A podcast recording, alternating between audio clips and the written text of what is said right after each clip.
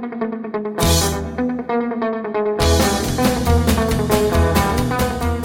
Olá pessoal, muito bem-vindos a mais um PokerCast do Grupo Super Poker. Eu sou o Guilherme Calil. Eu sou Marcelo Lanza. Professor Marcelo Lanza, programa super especial. Estamos entrevistando ele, um dos grandes jogadores do poker brasileiro, dos maiores jogadores da história do Heads Up brasileiro, Hélio Neves. E a gente começa, como sempre, lembrando a turma o seguinte: para ouvir um podcast, você baixa seu agregador de podcasts, no Android, Google Podcasts, no iPhone, você baixa o seu programa podcast. Se ele já não tiver lá, provavelmente ele já está lá. É, ele Aquele vir de fábrica. Ele vem de fábrica, mas hoje em dia já pode apagar a lãzinha. Ah, já? Já. Aí e aí, nos indique, nos dê cinco estrelas. A turma perguntou se o nosso programa tem Patreon, se tem onde colaborar. A forma que você tem de colaborar conosco é indicando para os amigos, dando cinco estrelas, avisando para todo mundo com quem você joga poker que o PokerCast existe e, obviamente, usando os nossos patrocinadores gentis e queridos, o Fichasnet e o Ultimate Poker Tools, Marcelo Lanza. Exatamente, senhores. E lembrando que perguntas, participações, sugestões, promoções e comentários em geral, manda e-mail para pokercast.gruposuperpoker.com.br Hashtag Superpoker você usa em todas as redes sociais. Superpokercast. Superpokercast, bem lembrado. E o velho WhatsApp da galera é o 31 975189609. Vale áudio, foto, vídeo. Só não vale mandar nudes. E também se quiser entrar no nosso... E nem velho... falar de política, pelo amor de Deus. Nosso grupo do WhatsApp é um grupão lindo e maravilhoso. É, todo dia muitas pessoas entram nele, muitas pessoas saem dele, porque o volume é bizarro mas as discussões lá cada dia melhores e sempre relacionadas a poker, né, Lanzinha? Exatamente. O senhor é um bom moderador. Muito obrigado. Não é um ótimo moderador, porque o senhor não dá ban em ninguém. Eu curto moderadores que dão ban em pessoas de, de, de, de grupos de pôquer. Não, de grupos em geral. Eu curto aquele velho ban, entendeu? Mas o senhor é um bom moderador. Muito obrigado, Marcelo Lanza. E já que nós já entramos na sessão de falinha, como eu não poderia deixar de falar, né? Que fase? A fase é o seguinte: eu chego aqui para gravar, tá chovendo. Quanto tempo não chove em Belo Horizonte? Está chovendo porque o Guilherme arrumou troféu. Cara, eu arrumei o meu primeiro troféu do Sierra, cinco anos do clube aberto. Justiça seja feita, eu não devo ter jogado mais do que 10, 15 torneios lá na minha vida. É, eu joguei muito poucos torneios, todo mundo sabe que eu sou um jogador de cash game. Mas, cara, eu, o Marcelo avisou que estava tendo um Mixed Games ali na quarta-feira, dia de Copa do Brasil. O Galão não estava jogando. Falei, velho, quer saber? Mandei aquele, aquele meme do copinho de leite. Perguntei para ele, ainda tá no Aí mandei o um copinho de leite, que eu achei é, muito. É, foi, eu achei isso. especial da minha, da minha área criativa do meu cérebro, sabe? Trabalhou com tudo que tinha, né? Trabalhei com tudo que tinha. Achei que eu tava gastando tudo, mas aí cheguei lá no pano e vi que eu não tinha gasto tudo, deu para jogar, deu para pilotar ali o stack. Torneio começou com joelhada caindo, que é um malandro de Mixed é uma, Games. É, é, é, uma péssima notícia para ele, mas ótima pro Field. Pro Field. Aí o Marcelão foi o segundo a cair do torneio, que foi lindo e maravilhoso. melhorando. Já foi melhorando. Aí, o se... Raendel foi, não? Não foi. Já ajudou Já ajudou bastante, bastante também. também. exatamente. Nosso ouvinte Rendel Mourão. Então chegamos ali, cara, não tinha jeito de ganhar o um heads up. O parceiro tava no dia dele, sabe? Quando tá pegando mosca com palito, igual o senhor Miyagi. E jogou muito bem também. Então no Omaha 8 caímos duro, duas mãos seguidas, tomamos o scoop. Mas Tá ótimo, né? Segunda. Tá louco. Até porque você tinha potencial para cair muito antes. Não, tinha potencial para dar dois barrinhos e não, não vir a mesa final, tá louco. Tanto é que os cinco anos provam que o senhor não tinha troféu até hoje. Eu sou o único cara de Belo Horizonte que não tem troféu no Sierra, né? Que fase, senhor. Mas meus parabéns, viu, senhor? Parabéns. Muito obrigado. Justo. Muito obrigado. Seja Senhor engatou, Marcelo Lanza? Eu continuo jogando meu cashzinho lá. É isso julgando. Tá bom, tá ganhando, fica quieto. Eles falam que quando você tá julgando e ganhando, você fica quietinho, continua fazendo o que você tá fazendo quieto, porque não pode ser ruim. Exatamente, muito bem puxado.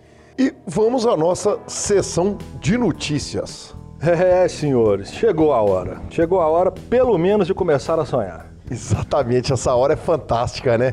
É, a gente passa o ano inteiro, acaba o Millions ali, a gente já começa, poxa, aí o ano que vem, o que, é que vai surgir e tal, não sei o quê. Saiu a grade do BSOP Millions, professor. Já, já aquela hora de começar a fazer contas, tentar montar uma grade, tentar ver o que, é que vai dar para arrumar até o final do ano, preparar nos bains saiu a grade do maior BSOP Millions de todos os tempos. E, consequentemente, o maior torneio da América Latina. O torneio vai acontecer a partir do dia 27 de novembro. São 10 dias totais de competição. Vão ser mais de 140 mesas nos salões lá do. 140 mesas. Exatamente. E vai ter um total de 43 torneios abertos, fora um monte de torneio paralelo, se tem gol para convidar, esse, essa parada toda. E E? E? E, Fala, fala pra mim. Lê pra mim esse, esse parágrafo, lê. professor, olha só, vão ter três torneios de modalidades mistas, seis torneios de Omaha. Ai, E em 2017 tivemos só um torneio de Mixed Games e quatro torneios de Omaha. filho, eles falaram com o seguinte: pode vir, esquece esse negócio de holding, nós temos opção para o senhor. É isso. Exatamente. Todos os preços, gostos, valores, garantidos, sem garantia, do jeito que for. Temos Omaha, temos Mixed, temos tudo, filho. Lanza, ou seja, botaram o PokerCast no pano, né, velho? Com certeza Ou absoluta. seja, queimaram o patrocínio do Queimaram- programa até é, o final do ano. Exatamente, até o final do ano já, ou- já queimamos.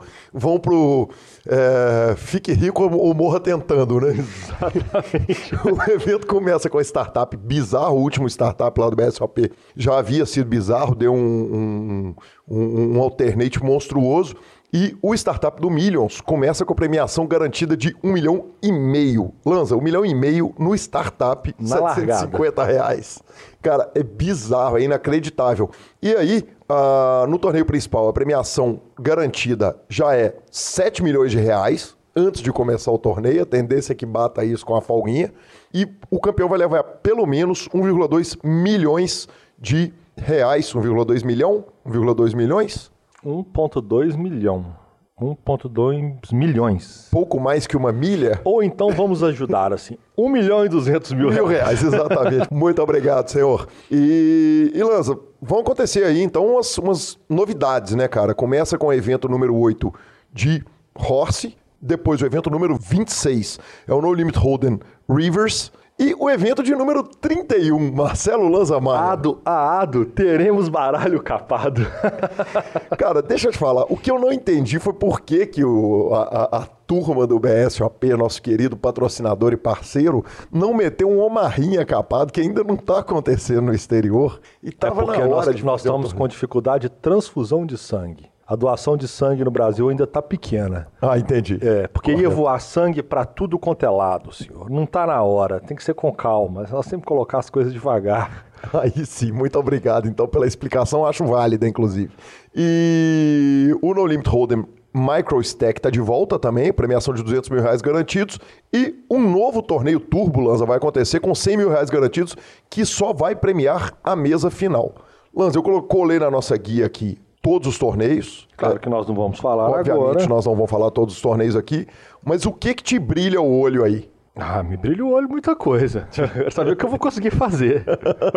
De cara, você já abre, você já abre o comentário falando que eu tenho sete torneios para jogar. Exatamente. Então, dizer, sim. Sete torneios de Mixed, que é três mais, exatamente. Em teoria, me brilharia o, o- o olho todos os torneios de Mixed Games, com toda certeza. Agora é tentar encaixar na grade, no trabalho e no orçamento, né?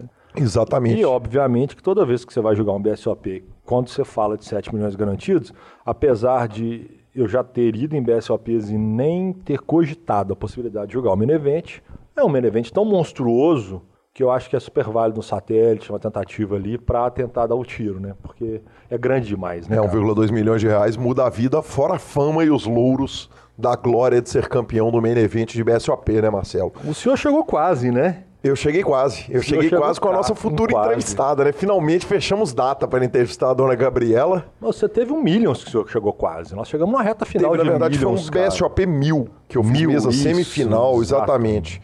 Eu lembro disso que eu fiquei lá pegando água, pegando café. pro senhor. Exatamente. Quem jogou esse, esse torneio foi, foi o Gus Hansen. É, foi um evento final de ano também. Ele tinha um limite de mil pessoas, não se usava alternate ainda. E eu dobrei praticamente na primeira mão do torneio. Joguei com stack dobro da média o, o jogo inteiro até a reta final, cara. Foi, foi doído. É, Foi é. doído. Então é o seguinte, 2010. quem quiser saber mais informações, acesse a grade completa, procura lá www.bsop.com.br ou então procura no Super Poker também, está noticiada a matéria, que vai ter todas as informações sobre o maior dos maiores. Exatamente, Lanzinha. Eu já falo o que, que brilhou meu olho e já te aviso que o senhor tá quebrado, né? Porque normalmente a gente já entra, você leva 30% ou 20%, se o Leonardo cansado leva 20% também. O 8 Game Mixed, claro que eu vou para lá jogar, né? Ele, ele acontece no final de semana. Agora, eu tô entre ficar com o Dealer Choice e o Horse. A Horse. Exa é, eu não Entre sei. os dois eu, eu vou de horse. Eu não sei. É, Rossi não tem aqui, né, em Belo Horizonte. Então, Entre os dois eu vou de horse. É, eu joguei o Omar Dealer Choice agora, matei a minha fissura de jogá-lo e, e como horse, eu, acho, eu nunca joguei live eu não tenho dúvida que eu pulo nele. é, se bem que você jogou todas as modalidades jogando 8 game, né? Exatamente, tem essa vantagem também. Mas eu não consigo escapar dele, não. Eu, eu caio nele. Pois é, então é isso que o senhor provavelmente vai, vai, vai, o senhor Leonardo, vou comprar uma beirada, porque eu não vou dar 3 mil reais de tiro, não, que, que, que, que tá apertado pra mídia, professor. Não, não começa não. Não começa não. Fazendo HU de torneio, cheio de... Pode parar, hein? Pode, pode, pode parar.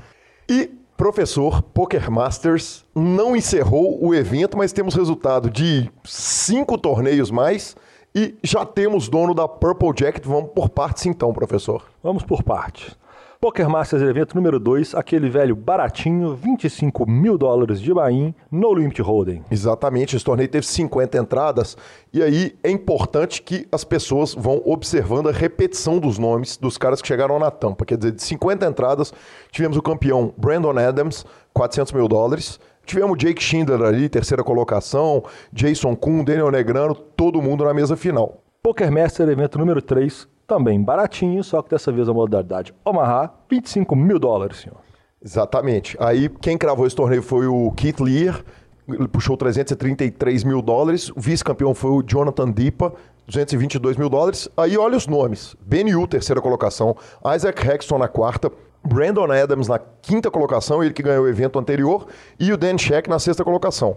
O Adams, a essa altura, no final do evento 3, ele estava ali na corrida para o título, para ganhar a, a jaqueta roxa, e ele tinha irritado no torneio de número 3 é, um runner runner que manteve ele líder e nada parecia detê-lo a essa altura do campeonato, Lanzinha. Que fenômeno, hein? Que série, que série, que série o rapaz está fazendo, hein? Bom, evento número 4, 10 mil dólares, short deck. Short deck, é, é- é o short deck. Exatamente. 10 mil dólares, short deck, senhor.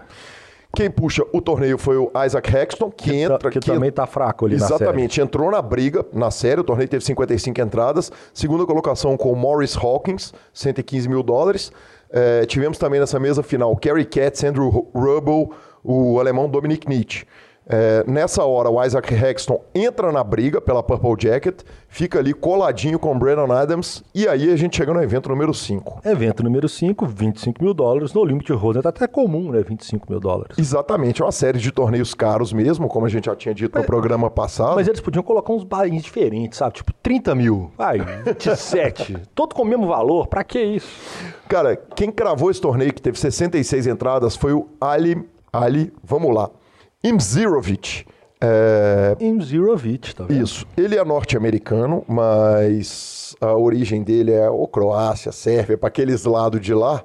É, então houve uma discussão sobre como que se pronuncia o nome dele. A mãe dele chama ele de Imzirovic, Imzirovic. Imzirovic, e ele se chama de Imzirovic, porque ele americanizou o nome dele. Então vamos chamar como a mãe dele manda, né?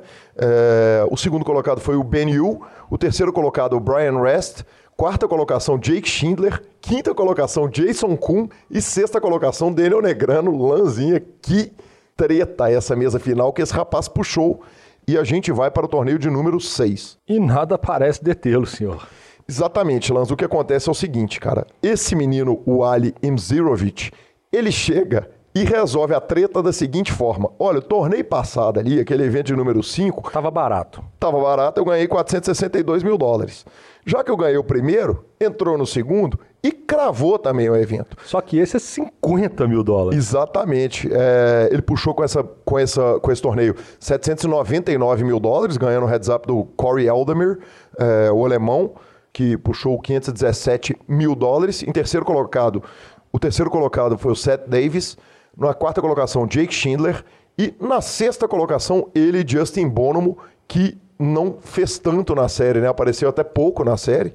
E, e Lanza, aí o seguinte, na hora que ele crava esse back-to-back, a primeira coisa que acontece é o seguinte, ele mais do que dobra a premiação lifetime dele, de vida dele.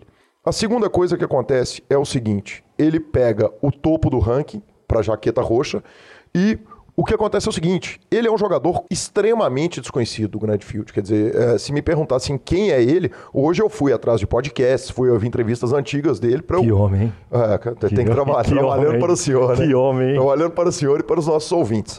Mas eu fui atrás de saber quem é o rapaz e o Ali, cara, é o seguinte: ele é um menino norte-americano, gente boa, bacana, Brother. brother, É brother. brother, é, que, que apareceu na cena, já vinha fazendo algumas coisas ali no, no- no cenário de pôquer, já tinha conseguido vitória em- na- nas Bahamas, em Punta Cana, num, num monte de coisa, mas é um jogador que, por exemplo, não pode jogar no Poker Stars, não pode jogar, por exemplo, nos, nos grandes sites. é, porque sites não, não, não atendem aos Estados Unidos.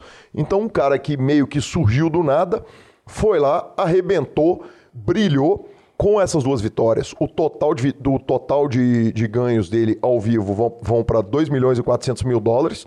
Seu melhor live cash foi nesse evento de número 6, que foram 799 mil dólares, arredondando 800, né, Lanza? Oito centão, senhor. Exatamente. E para a gente mostrar o tanto que ele é relativamente desconhecido, na All-Time Money List dos Estados Unidos, do mundo, ele é 622, dos Estados Unidos ele é 353, e do estado dele, de Washington, ele é o décimo colocado do All-Time Money List. Então, o, est- o estado dele tá forrando a nota. forrando uma nota, ou já forrou uma nota. Então o que aconteceu foi o seguinte: aí entrou o evento final, o, o, o evento número 7, e todo mundo que tinha chance de alcançá-lo Engatou. engatou, mas caiu duro. Então o que acontece é o seguinte: o Ali Imzarovic foi o campeão da série, o dono da Purple Jacket. Na segunda colocação, enquanto gravávamos, estavam Brandon Adams, Isaac Hexton na terceira, Jake Schindler na quarta, Ben Yu na quinta e David Peters na sexta colocação. É, pelo tamanho dos bains, né, Lanz, alguém pode pensar o seguinte: ah, mas só grande nome que joga, tudo bem, só os grandes nomes jogam, mas todo torneio teve ali 50, 60, 70 entradas e chegaram, a gente olha a lista de quem chegou nas mesas final, é os mesmos caras sempre, né, cara? Impressionante. Sempre. Então, só acabando, eu já vi que tem falinha, mas só acabando o Poker Master, então o main event foi de buy de 100 mil dólares, tá certo? Foi isso? Nós estamos gravando no sábado. Esse main event de 100 mil dólares está sendo jogado agora a mesa final. Os quatro jogadores que entraram vivos nesse dia que está acontecendo agora são, foram o Dan Smith, eh, o David Peters entrou como chip leader, o Brin Kenny e o Corey Aldemir de novo, né, cara? Impressionante. Ok, então é, o campeão do main event vai sair desses aí, o, a Purple Jack já tá definida e E o senhor toma falhinha do mito, do nosso entrevistado, aliás, uma entrevista sensacional sobre poker e contabilidade. Leonardo Cansado mandou um áudio pro senhor te malhando pelo seu desconhecimento total do esporte golfe. É por isso que eu não gosto de chutar no programa, professor Marcelo Lanza, porque nossos ouvintes nos corrigem mesmo, às vezes até os ex-entrevistados nos corrigem. Vamos então ao áudio do senhor Leonardo Cansado. Caco, a jaqueta não é dourada, não. A jaqueta é verde, jaqueta dourada. Quem ganha, quem vai pro Hall da Fama do futebol americano. A jaqueta do US Open, a jaqueta verde. Vamos começar a botar o Aeronews aí pra caçar informação pra vocês dois, viu? Pra não dar vexame aí em rede nacional. E Marcelo Lanza, esse foi o áudio de Leonardo Cansado. O seguinte, aqui não, filhão, porque de esporte o malandro entende, hein? é, porém, o malandro macacou. Porque quando ele falou isso, eu fiquei muito incomodado. Porque eu remeti a várias coisas no meu cérebro quando eu falei da jaqueta dourada. E isso ficou na minha cabeça. E eu comecei a procurar. Falei, não, eu vou pesquisar o porquê que eu falei da jaqueta dourada. Aí eu cheguei num filme chamado Happy Gilmore. Esse filme é de golfe, é uma comédia com aquele. Da, o Adams, Adam Sandler. Adam Sandler. E que ele é um jogador de golfe. Que, Que, na minha humilde opinião, é sinônimo de filme ruim. Como faz filme ruim o Adam Sandler? Cara, tem, tem grandes momentos, de fato. Isso é, uma- isso é um detalhe. Ele tem alguns bons filmes, mas no geral os filmes são ruins, sim. É, e esse filme, é muito sessão da tarde isso, né? O cara jogava com. Ele jogava o filme com um taco de, de hockey, em vez de usar o taco de golfe. E eu lembro dele recebendo uma jaqueta dourada no golfe. Eu Aham. falei, peraí, cara, isso era do US Open? Não era, não era, não era. Eu resolvo a pesquisar de fato a história. Então, o senhor Leonardo Cansado, metido a entendedor de esporte. Além do Hall da Fama, eu não sei se o senhor sabe, antes de me criticar, é comum que jogadores de golfe ganhem jaquetas ao pegar os títulos dos Grand Slam ou os Masters. Então, isso já acontece, por exemplo, no Japão, ele ganha uma jaqueta quadriculada. E olha, Golden Jacket. É, o Australian Masters dá Golden Jacket para todos os campeões do Australian Masters. Inclusive aqui, para quem não viu, nós temos uma foto aqui do Tiger Woods. É, é, Tiger Woods. Opa, mas não tem só o Tiger Woods na foto, tem mais gente. Olha, rapaz, tem outro rapaz ganhando jaqueta dourada. Ah, na China também, quando o cara ganha, o, o, o, Master da China, ele também ganha jaqueta dourada. Assim como se ele pegar o, o cara lá de Bermudas, ele vai ganhar uma jaqueta rosa. Então, antes do senhor me criticar que eu estou dando uma macacada master, senhor, procura saber. Olha aqui que bonitinho, olha. Várias pessoas com a jaqueta dourada no gol. Tudo bem, Marcelo Lanza. Ok, ok, ok. Já deu para entender. Direito de resposta está aberto. Toma, senhor Leonardo banho, Cansado, por favor, favor, mandar sua resposta para o PokerCast que vem. Ok. E Lanza, terceira notícia do dia. 11 de setembro de 1998, há exatos 20 anos atrás era lançado o filme que mudou a vida de todos nós, Rounders. O, maior, o melhor e maior filme da história, na minha opinião. É, já teve até uma discussão sobre filmes de poker e tal. Para mim é o melhor de todos. É, eu gosto de falar o, porque é o Cincinnati Kid, só para ser do contra, mas Rounders, de fato, é muito... Pelo menos como importância. É, não, cara, é, é, é muito mais, mais importante, é muito mais atual, é muito mais legal. Ele, ele é um filme de Texas Hold'em, não de Five Card Stud. Então, sem dúvida nenhuma, o maior filme de pôquer de todos os tempos. Lanza, algumas coisas que aconteceram é o seguinte. Ele é um filme atual, né? É, ele é um filme que, que ele parece ser muito atual. Nós ele temos tem... roubo, nós temos catrupe de baralho, nós temos, nós temos tudo no tudo, filme, cara. Tudo. Tem o pacote completo. Exatamente. Tem o cara invadindo o jogo da polícia e roubando dos policiais, tomando um cacete histórico. E, e, tem grandes curiosidades a respeito desse filme, cara. Eu fui pesquisar um pouquinho a respeito do Rounders e entre as coisas que eu descobri a respeito desse filme fantástico é que o Matt Damon vai lá e ganha do, do Johnny Chan e quem era para ter feito aquela cena era o Phil Helmut Jr. Olha! Não é inacreditável? Quer dizer, você imagina o piti que o Phil Helmut ia dar de, de, de, perder. Então provavelmente ele não aceitou porque ele ia perder na cena. Né? Exato, provavelmente. Prova, tá louco, provavelmente. E entre outras coisas, tem vídeos disso. É, é, eu tenho uma edição comemorativa que tem um, uns extras do, do filme. É, o Edward Norton e o Matt Damon, naquele ano, jogaram a, o main event da WSOP e o Matt Damon caiu de rei-rei contra as asas do Papa Doyle, Doyle Bronson. Tá vendo? Sensacional. Que homem, hein? Que Lanzinha, mito. o que que te, te, te, traz de melhores lembranças, assim, do, do Rounders, cara? Que, que, que, qual que é a sua cena favorita? O que que, você, que que te traz um carinho enorme? Cara, é, é, eu falei que eu precisava até ter visto ele de novo. Tem tantos e tantos e tantos anos, eu acho que deve ter mais de 10 anos que eu não vejo o filme, mas a cara, eu acho que a cara do do Malkovich, quando ele volta pro HU e janta ele, assim, a alegria dele, que ele ficava ali abrindo aqueles biscoitos e lambendo o recheio do biscoito durante o HU, e aí aquela, aquela queimada que ele dá na hora que ele é jantado, aquilo, é, aquilo é brilhante demais. Véio. O troco é bom demais quando é dado. É, eu, eu, tenho um carinho especial pelas frases. Eu adoro frases do, do, do, do poker. Nós, nós tivemos uma coluna de frases do poker e, e, tem algumas frases desse filme que são absolutamente fantásticas. Ele já começa o filme, na primeira cena ele já fala que se você está meia hora na, na mesa e não descobriu quem é o pato, Verdade. o pato é você. Essa frase é antológica. Essa frase é antológica. Tem um momento que ele fala que no jogo, da, no poker da vida, as mulheres são reiki. É, então tem tantas frases tão sensacionais, tem tanta coisa, tem tantos elementos que só quem de fato entendia de poker poderia ter feito um filme tão bom. E, e, e de fato o filme é fantástico, então parabéns aí, Rounders. 20 anos, foi cogitado uma continuação, tá, tá em dúvida, não sabe se vai, se não vai, mas é, parabéns aí, então, Rounders, sem dúvida nenhuma, um filme que influenciou. Se você ouvinte, se você é tão viciado em poker que você ouve podcast e você não assistiu Rounders, você está errado. Exatamente. Pare agora o podcast, vai ouvir, vai assistir Rounders, depois volta pro PokerCast. Justo.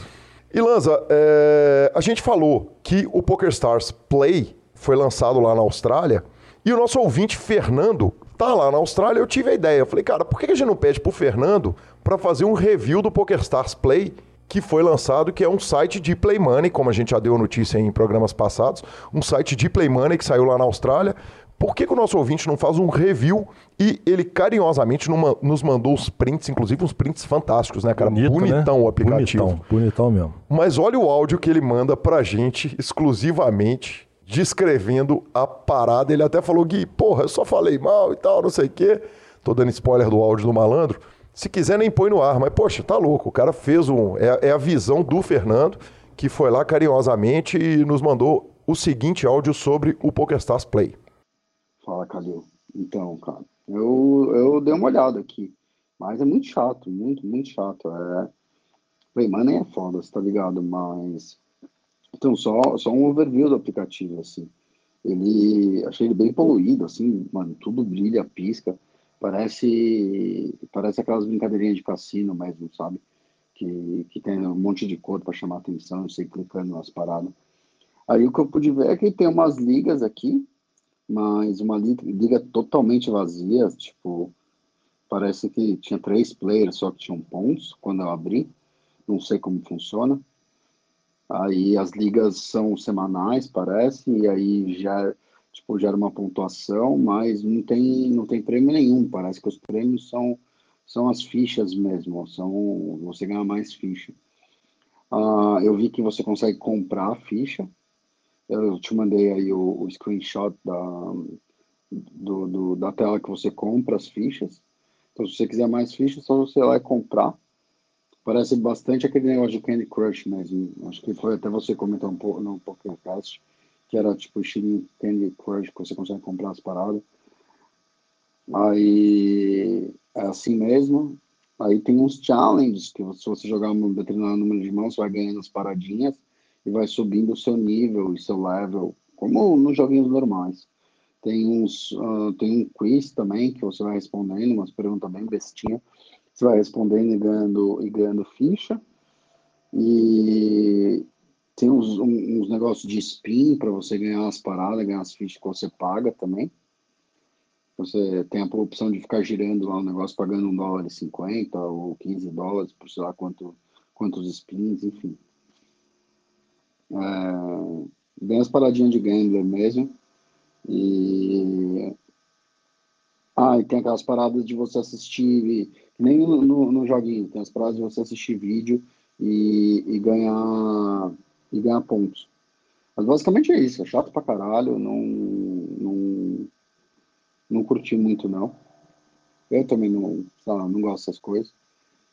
Esse display mano é muito chato, e, enfim é um aplicativo como, como outro qualquer, assim. Mas, sei lá.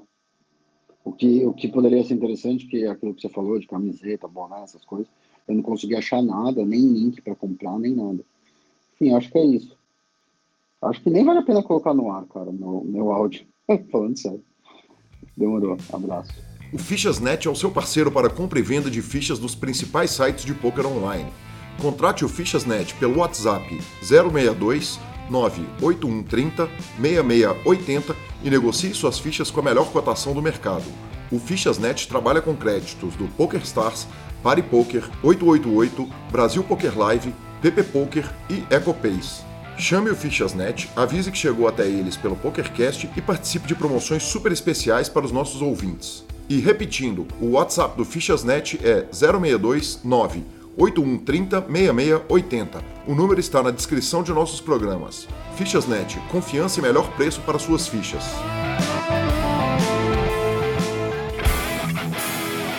Olá, eu sou Gabriela Belisário, primeira campeã do BSOP, e estou aqui para convidar você para conhecer a nova ferramenta de informações e estatísticas para os jogadores de poker, o Ultimate Poker Tools. Você ainda usa Excel para ver seu desempenho?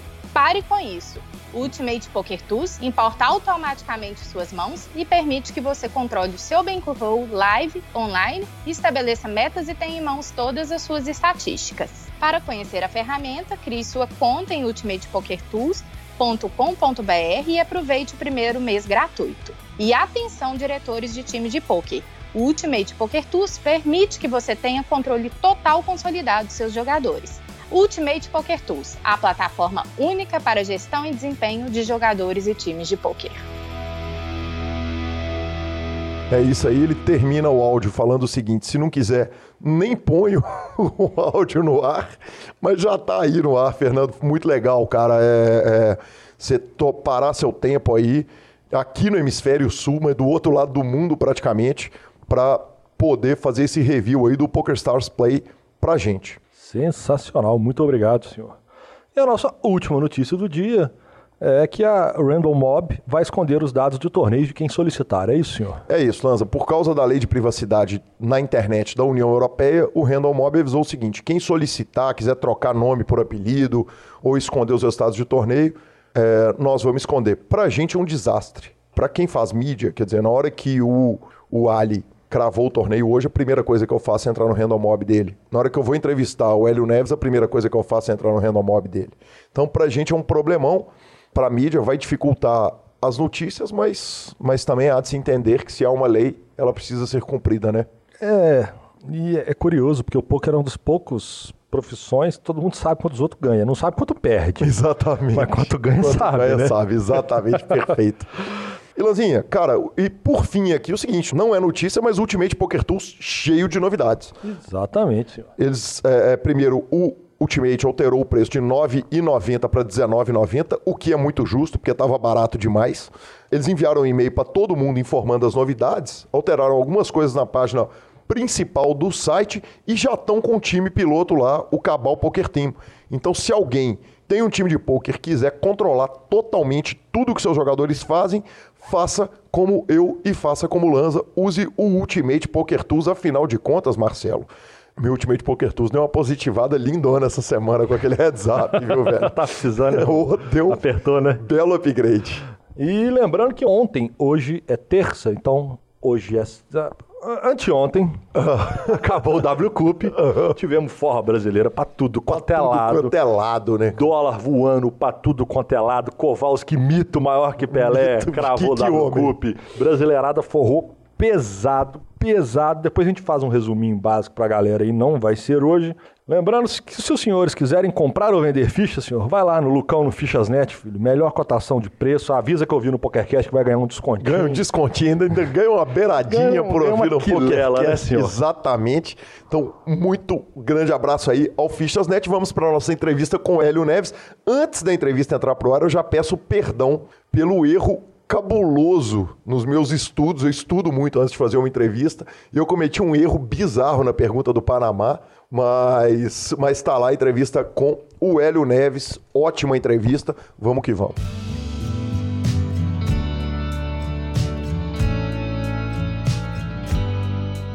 Olá pessoal, estamos de volta com a entrevista da nossa edição. Com grande prazer, com grande carinho que tem aqui, o prazer de receber esse gigante do poker brasileiro, monstro de heads up, diretor do samba. É, ele vai poder nos contar tudo a respeito da vida. Muito prazer em tê-lo aqui, meu amigo Hélio Neves. Que satisfação. Opa, e aí, tudo bom?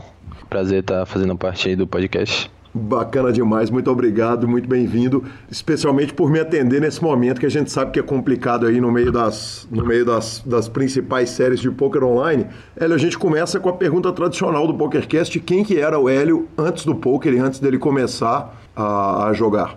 Uh, antes do poker, era um estudante de uh, engenharia de computação na Unicamp.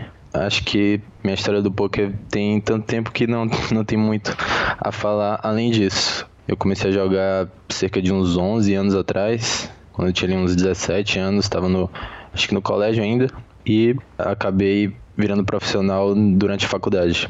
E qual que é o momento que o, o Hélio resolve largar a faculdade de computação e, e, e fazer a transição para viver do jogo? Em que ano que, que você toma essa decisão? Uh, o meu approach com poker uh, acho que foi diferente de, de muitos que, que eu vejo por aí. Uh, eu sempre fui bem, bem, bem devagar, sempre fui dando um passo muito lentamente um, um após o outro. Então eu comecei a jogar jogos ali de free rolls, né, no tempo de colégio e tal, e aí ia jogando jogos de, de centavos ali, que mal tinha no PokerStars naquela época, né, não tinha como tem hoje, de um centavo, cinco centavos, tipo, naquela época era um dólar ali, os mais baratos, mas a gente com os free rolls e tal ia se virando. É, e aí jogava todo tipo de jogo, jogava cash game, jogava sit and go, jogava mixed games, todo tipo de, de maluquice que, que aparecia, estudando aos pouquinhos, né, um pouco material que ia aparecendo. E aos poucos eu conseguia vencer em todos os, os jogos diferentes, né? Até porque eu tava jogando nos limites mais baixos e há 10, 11 anos atrás que era muito, muito mais fácil ainda uh, do que é hoje, né? E aí, depois de muito tempo assim, eu ia subindo um degrau de cada vez, né? Uh, por exemplo, naquela época era bem comum que as pessoas pegavam e faziam ah, era um, um bankroll de 20 bains é, é o suficiente para você ir fazendo move up, né? Hoje em dia as coisas são mais conservadoras, mas naquela época isso era normal. É, enquanto que eu tinha um profit de 30k e eu ainda jogava um Cint Goals Heads Up de 30 dólares, né? Então tava fazendo ali um, uma gerência de bankroll de mil barrins na época que todo mundo fazia de 20, né? Uhum. Então eu sempre fiz um, um approach bem diferente dos outros nesse sentido. Hélio, é, quando eu joguei pelo Forbet, o, o Caio Brits, na época, meu chefe, e ele tinha uma atuação muito mais presente nos times de poker, e ele falava comigo que um defeito grave que eu tinha era o fato de que eu era eclético. Então ele falava, cara, você joga, se tem gol, você joga mixed, você joga torneio, você joga cash, é, como você disse, naquela época era muito mais fácil o jogo. E ele falava, cara, você até pode ser acima da média em todos esses fields, mas quando você senta para jogar cada uma dessas especialidades, você vai jogar contra um cara que é um profissional da modalidade, contra o cara que é especialista da modalidade. Então fica difícil ser grande vencedor. Que horas lá no começo do poker, que você falou que estava jogando mix, você estava jogando tudo, que você, que você vai tomando rumo e vai tomando a opção para virar, e, evidentemente nós vamos chegar no momento que você, que você virou um jogador de heads up naquele primeiro momento. Mas quando que, que você opta por fazer essa virada para é, é, que você sai desse ecletismo de jogar tudo? Eu acho que eu acho que tem um, os dois lados, né? Eu acho que ele está certo até certo ponto, né? Eu acho que Uh, principalmente no começo, acho que é muito importante você mudar, variar bastante, né? Como ele falou, né? Você vai estar jogando contra especialistas ali. Uh, isso pode ser verdade para o que ele estava te falando, mas para uma pessoa como, como eu dei o meu exemplo que está jogando nos menores limites, né? Nenhum, nenhuma modalidade de você jogar, ninguém é especialista de nada, né? Os limites mais baixos são jogadores bem fracos e tal. Então você vai conseguir vencer de todos os lados. Então acho que quando você diversifica bastante assim, no começo, você tem é, você aprende diferentes conceitos ali que você pode aplicar de um jogo para o outro, né? Então você vai ser bem mais versátil a partir do momento que você decide especializar. Vai ter uma hora que você vai chegar e vai, e vai falar, não, agora eu tô indo para jogos mais difíceis, eu tô levando o jogo mais a sério, eu vou jogar jogos mais caros, aí de fato você vai jogar contra especialista e tal, e você vai ter que em algum momento especializar. Mas quando chegar esse momento, se você tem um background já de diferentes modalidades e tal, eu acho que isso vai ser bem favorável.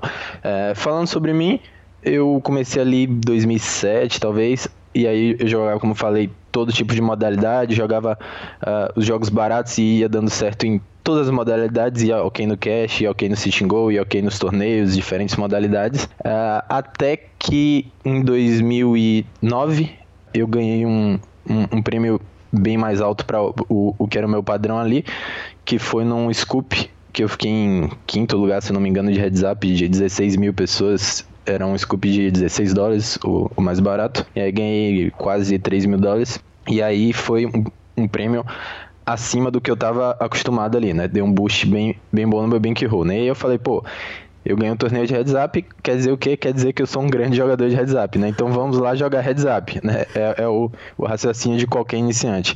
E aí eu fui jogar bastante no limite 50, cash game heads up. Aí eu tinha um bankroll, né? Graças ao, ao hit. E não consegui ganhar muita coisa, subia e descia ali, é, batia nos jogadores fracos ali, pegava jogadores melhores e tomava uma porrada, mas fui aprendendo com, com essa experiência, né? Fui ganhando bastante experiência com isso. Até que no final de 2009 eu resolvi jogar alguns sitting goals heads up. E aí no primeiro dia fui jogar uns de 20 dólares. No primeiro dia já ganhei uns 20 bains. E eu falei, bom, é, esse jogo aqui é bom. E eu vou me dedicar a esse jogo aqui E graças a esse início bem forte, né, eu fui me dedicando, fui estudando ali e consegui me achar ali, né? Mas foi uma combinação de eu jogar diversas modalidades, ver o que é que eu gostava mais, ter um sucesso em uma por algum motivo, né? O seu, seu estilo de jogo. E, é até importante essa diversificação no começo, porque é, às vezes você é um jogador, vamos dizer, muito tight, né? Você gosta de jogar poucas mãos, você tem uma característica desse, desse tipo. Vai ter jogos que vão encaixar melhor para esse estilo de jogo, né? Então, de alguma forma, eu acho que as minhas características encaixaram ali bem pro heads up e aí graças a, a essa diversificação eu consegui achar esse jogo, né? Às vezes se, se eu fosse um jogador que dedicava só a torneio ali desde o começo, eu não ia conseguir achar esse, esse ramo que para mim era melhor naquele momento, né? Então a partir do fim de 2009 eu comecei a focar mais no sitting goals heads up mesmo. O Jorge Thiago, nosso ouvinte lá de Teresina, Piauí, estava perguntando exatamente sobre heads up, é, sobre a adaptação que o Heads Up gerou para o seu torneio nós vamos poder falar disso. Vamos começar falando a respeito da sua chegada no Heads Up. Você falou que jogava cash, ficava ali andando de lado, mas o seu momento maior no poker ele foi como jogador de Heads Up sit and go.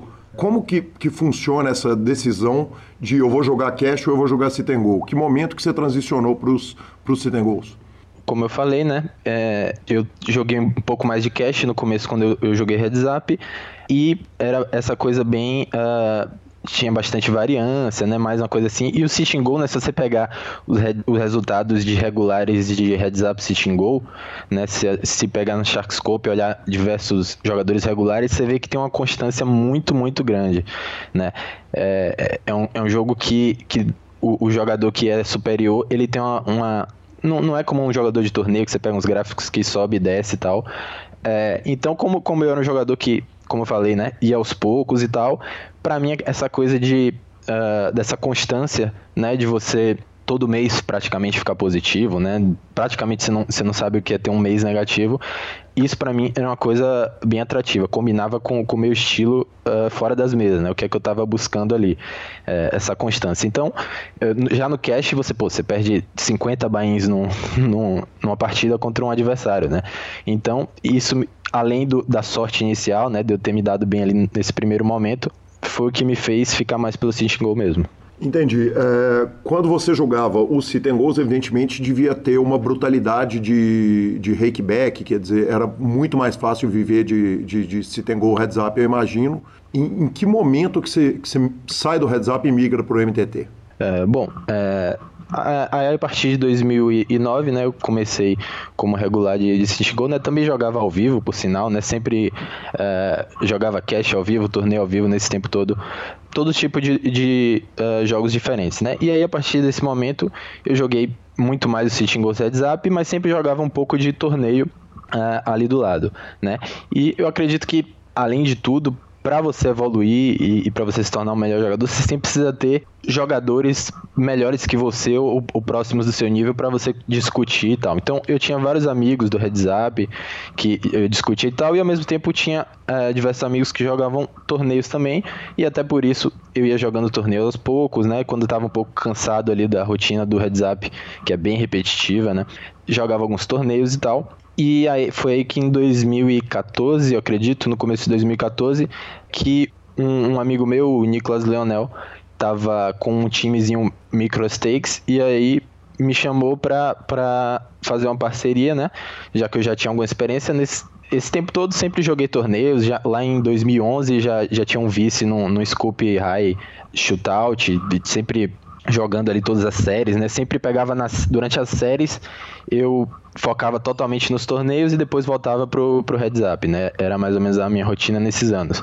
E aí em 2014 ele falou, não, é, isso, isso é uma coisa que, que, que tá muito boa, né? Tá dando muito certo para mim. A gente ensina os, os, jogadores aqui e eles conseguem jogar, é muito fácil eles ganharem nos, nos níveis mais baixos. E aí eu ouvi ele, né, e, e comecei a a participar disso, fiz um time com ele, né? Uh, e, e, é engraçado que quando, quando eu fiz esse time, eu, lógico, eu jogava todo esse tempo torneios, mas uh, a metodologia que eu usava e que eu sempre usei para ensinar, eu acho que é uma que eu reflito apenas o que o, o que o cara tá me dizendo. Então, eu, vou, eu pego para fazer uma análise do torneio dele e aí ele tá sebetando esse flop aqui. Eu falo, bom, por que você tá sebetando esse flop? E aí, a partir da resposta dele, é, eu, eu, muitas vezes eu nem sabia se era bom ser esse flop ou não, porque, até porque eu não tinha a dinâmica dos torneios ali, né? Eu não, eu não tinha um estudo profundo sobre os torneios, mas a partir do momento que a pessoa me dava essa resposta, se a resposta faz sentido, eu falo, bom, então isso aí deve ser uma boa jogada, vamos lá. Se a pessoa se embola e não, não consegue justificar, tem alguma falha aí nesse, nesse tipo de jogo. Então, eu sempre trabalhei fundamentando bem a base, né? Se você está fazendo uma coisa que faz sentido, que tem um raciocínio lógico por trás, provavelmente isso daí vai dar certo. E aí, à medida que eu, que eu ia tendo essa interação com eles, ia jogando um pouco mais também, eu mesmo ia evoluindo meu próprio jogo, né? E aí, aos poucos, isso foi evoluindo. Hélio, lá no começo, quando você começou a julgar, você falou que você, você ia estudando o jogo, qual era o formato que você usava para estudar? Bom, é, naquela época era muito muito mais uh, popular, né? Os fóruns. Uhum. Então, logo quando eu iniciei, eu participava do, do liquidpoker.net, que, que é um fórum gringo, e também participava do Mais EV. É, então, naquela época, a gente tinha muito mais discussão, né? Hoje em dia, os fóruns não, não, não, não tem tanta discussão sobre poker e tal, acaba sendo um ambiente que, que o pessoal vai para descontrair, né, e tal, e, e não é tanto um, uma coisa de estudo hoje em dia os estudos são mais privados, né? Grupos de amigos assim mais uh, fechados. Naquela época era uma coisa mais aberta e tal. E aí eu participava desses, desses fóruns e aí discutia estratégia ali, e aí fazia amizades, e aí ficava mais próximo de algumas pessoas, né? E conversava bastante no Skype. E sempre foi bastante nessa, nessa coisa da, da conversa, nessa coisa de desenvolver com, com discussões assim, tanto em fóruns como mais particulares. E não tanto, eu diria, em softwares e tal. Apesar de, lógico, é, desde o começo você tem que ter alguns softwares básicos, como um IC, né? Que você tem que calcular certas situações, principalmente situações short stack ali. Mas eu diria que, principalmente porque eu comecei numa época que era bem mais fácil, que é, aquela coisa da discussão e tal, era mais do que o bastante para você bater os jogos. Perfeito. É, Hélio, é, você estava falando a respeito de jogo ao vivo também. Você falou, eu jogava é, online e jogava ao vivo. Onde que você jogava ao vivo nesse começo de carreira? Quer dizer, você ainda estava lá na Bahia, estava em Salvador? Sim, é, morava em Salvador, sempre morei ali quando era mais jovem e jogava, aos poucos jogava ali nas casas, né, tipo, era uma coisa bem primitiva ali, 10 anos atrás, era bem pouco difundido, mas participar de pequenos torneios, né? Sempre tive um sucesso bem grande nos primeiros torneios que eu joguei. Uh, acho que eu, eu ganhei algo como assim, cinco dos meus primeiros 10 torneios que eu joguei ao vivo. E a, a, a partir do momento que eu fui para a Unicamp estudar engenharia lá também, é, eu jogava no Mandala também, que foi acho que o primeiro clube que abriu por lá, lá para 2009, eu acredito. Uh, inclusive eu fui banido de lá, entre aspas, né?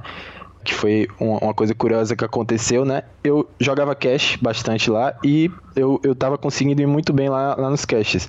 Umas 20 sessões que eu joguei, eu empatei em uma e ganhei o resto, uma coisa assim. E o, o, primeiro torneio que eles fizeram lá de abertura da casa e tal, um grande torneio na época, eu ganhei também. Uh, então os parceiros começaram a ficar queimados ali com, com o cara que tava ganhando o tempo todo e eu era bem jovem, tinha 18 anos. E o, ava, o, o avará, alvará que eles tinham da prefeitura, se eu não me engano, era para 21 anos, né? Uhum. É, não, não permitia lá, por qualquer motivo lá que seja da, da cidade. E aí, claro, o, o pessoal lá da casa gostava de mim e tal, e, e não, não tinha conta isso, né? Não, não era um, um menor nem nada. Uh, é, para eles estarem deixando jogar, mas aí alguém fez uma denúncia lá e, e eles tiveram que, que me barrar a partir daquele momento. Quer dizer, você ficou três anos sem poder frequentar o clube na cidade que você morava, até fazer os 21 anos? Não, na verdade eu saí da, da faculdade com os 19 anos e a partir desse momento eu já ia bem no Red Zap e tal, e aí eu já comecei a rodar o circuito do BSOP também. A partir de 2009 joguei o meu primeiro, já, já consegui uns resultados também bem, bem cedo no, no circuito do BSOP e ia rodando esse circuito aos poucos, aí aos poucos joguei uns LAPTs e, e fui expandindo isso também à, à medida que eu, que eu ia melhorando meu nível nos, nos heads up sitting goals. Bacana demais. É, ainda voltando no assunto heads up, ainda mantendo no assunto heads up, perdão, Você acha o Heads Up L um jogo mais puro de poker? Eu tenho a impressão que a adaptação, porque ela é uma adaptação simplesmente puramente humana, de um contra um. Quer dizer, você não está adaptando contra uma, uma, uma, gama de jogadores ali que, quando você está jogando o Six Max ali, você tem um jogador profissional, um regular bom, um regular ruim, um, dois jogadores amadores e mais você. Quer dizer, quando você está jogando heads up, a adaptação ela é individual para aquele ser humano que você está tá jogando. Eu que, que, que, passei minha vida jogando cash game, é, tenho a impressão que os momentos que eu mais evoluí jogando poker foram esses momentos que eu estava jogando heads up. Eu jogava em redes menores e, e, e, a palavra que me vem em mente é pureza quando a gente joga heads up. Quer dizer, tá ali sei e um cara sentado e você tá vendo as tendências dele ali. É, é, você concorda com essa, com essa análise do jogo? Ah, com certeza, né? E os motivos, na verdade, são diversos. Primeiro que quanto mais mãos e mãos piores você joga, mais você vai desenvolvendo habilidades, né? Porque é muito fácil você jogar um Ais é muito fácil jogar um Rei-Rei, na maioria das vezes. Quando você tem mãos piores, situações mais difíceis, você é forçado a desenvolver umas, umas habilidades a mais, né? É, então, quanto menos pessoas tem na mesa, né, mais você vai estar tá jogando mais mãos e mais você vai ser forçado a, a, a se colocar em situações mais complicadas do que o normal. Além do mais, o jogo você vai ganhar no jogo de uma maneira geral explorando os adversários, né? E quanto mais você está focado em um adversário, mais você aprende a especificamente buscar as falhas dele e tal. Então aí quando você vai para uma mesa que tem vários adversários, você consegue ter essa coisa de você focar em um adversário e você conseguir perceber os erros dele e explorar da melhor maneira por você já ter aprendido né, nesse tipo de, de situação diferente. Quantas telas você jogava quando jogava se tem gol, heads up se tem gol? Uh, o número de mesas sempre foi uma coisa que, que eu fiz bem a mais do que o normal, né? Acho que eu sempre tratei assim o poker como um, um, um, videogame, né? Eu sempre gostei bastante de jogar videogames quando era criança e tal, e sempre tive uh, uma facilidade quanto a isso, né? Então quando eu comecei a jogar o poker era mais um tipo de jogo, né? E a gente sempre tenta jogar o jogo na, na dificuldade maior, né? Para alguns, isso é jogar. É, alguns que, que têm essa mentalidade, isso é jogar jogos cada vez mais caros.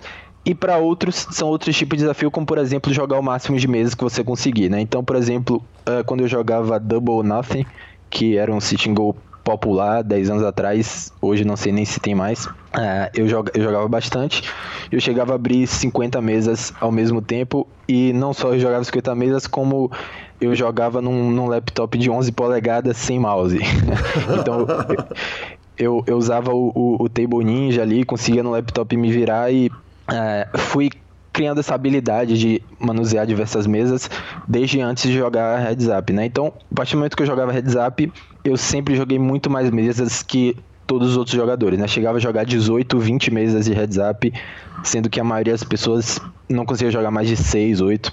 Então foi uma habilidade que eu sempre uh, desenvolvi bastante e uh, consegui levar isso para os torneios e, e jogar diversos torneios ao mesmo tempo também. E Hélio, você conseguia ter a leitura individualizada dos jogadores com quem você estava jogando com essa quantidade de mesa aberta ou, ou a confiança toda vinha dos dados que estavam aparecendo ali no HUD da tela? Na verdade, eu sempre. acho que eu comecei a usar HUD em heads up quando eu estava ali acabando a, a, minha carreira no heads up mesmo lá para 2015, né? A maior parte eu joguei sem HUD mesmo. E eu sempre fiz bastante anotações, né? Então eu tava jogando ali 18 mesas, mas não importa. Se o cara fizesse uma jogada ali que fosse bem fora do normal, é, eu botava ali, fazia uma anotação bem rápido, enquanto as outras mesas estão apitando lá, mas é, eu tinha sempre que fazer a anotação e sempre definir a cor, né? Que, que a gente define as cores de acordo com, com o tipo de jogador para cada um dos jogadores, né? Então sempre tive essa, esse costume de, de sempre fazer isso, né? Acho que é muito importante. E lá de 2007 até 2015, que você passou esse tempo inteiro jogando heads up, é, evidentemente você foi vivendo uma questão de endurecimento do field. É, lá em 2007 o dinheiro era, era só sentar e imprimir o dinheiro no computador, especialmente para quem era jogador bom. Em 2015 o field já estava muito mais difícil. Como é que funcionava a sua seleção de mesa lá no começo? Você sentava em todas as mesas do PokerStars e registrava e deixava vir quem viesse? Porque ao longo do tempo o PokerStars, por exemplo, ele foi criando é, subterfúgio para que essa, aquela, aquela seleção de mesa não pudesse acontecer da forma que ela acontecia lá no começo do poker, né? Sim, exatamente. Uh, no começo era uma, era uma coisa bem uh, normal de que uh, se você sabe que aquele jogador é vencedor ali, você não vai jogar contra ele. Então a gente muitas vezes é, mantinha contato assim, com os jogadores e tal, e era, era uma coisa de cada um buscar jogar contra jogadores recreativos, um de cada vez aí pegando ali uh, os sitting goals, né? E era bem fácil isso também porque tinha muito jogador recreativo, né? Principalmente uh, quando ainda tinha os Estados Unidos no field e tal. E aí era uma coisa bem, bem comum. É, era até esquisito quando você via alguém, um regular, jogando contra o regular. Era aquela coisa de ah, o que é que esses caras estão fazendo. Era uma coisa totalmente fora do, do comum, né? Até o dia que eu conheci o, o Nuke, que é, era um, um, um, regular naquela época, que jogava contra todos os outros regulares, né? E aí é, eu entrei em contato com ele, né? E conversei. É, tentei entender o que é que estava por trás disso. E aí ele me mostrou, né? Aos poucos e com, com, conversando com o tempo e tal, o quanto você evolui a partir do momento que você joga contra jogadores uh, melhores, né? Então fui incorporando isso aos poucos no meu jogo e jogando contra alguns regulares mais fracos e me, é, me desenvolvendo ali as minhas habilidades e, e também conseguindo bater alguns jogadores e ficar mais recreativo só para mim quando você tá meio que expulsando esses jogadores regulares do, do seu limite. E aí o que acontece a partir de 2013 2013 ou talvez 2014, foram criados os, os cartéis no, nos, nos heads up sitting goals, né? Ou seja, é, se você pega ali um limite de 100 dólares, somente as pessoas que estão dentro daquele grupo ali vão poder sentar em um, em um jogo daquele e esperar um jogador recreativo. Se alguém de fora tentasse, esse grupo ia combater esse regular e, e não ia deixar ele jogar contra os recreativos, né? Então, a partir desse, desse momento, isso foi uma coisa bem comum, né? Então, graças a eu já ter começado a desenvolver esse lado, eu consegui me, me, me manter nesses grupos e, e, jogar contra os jogadores regulares uh, e, e, me adaptar a esse novo cenário.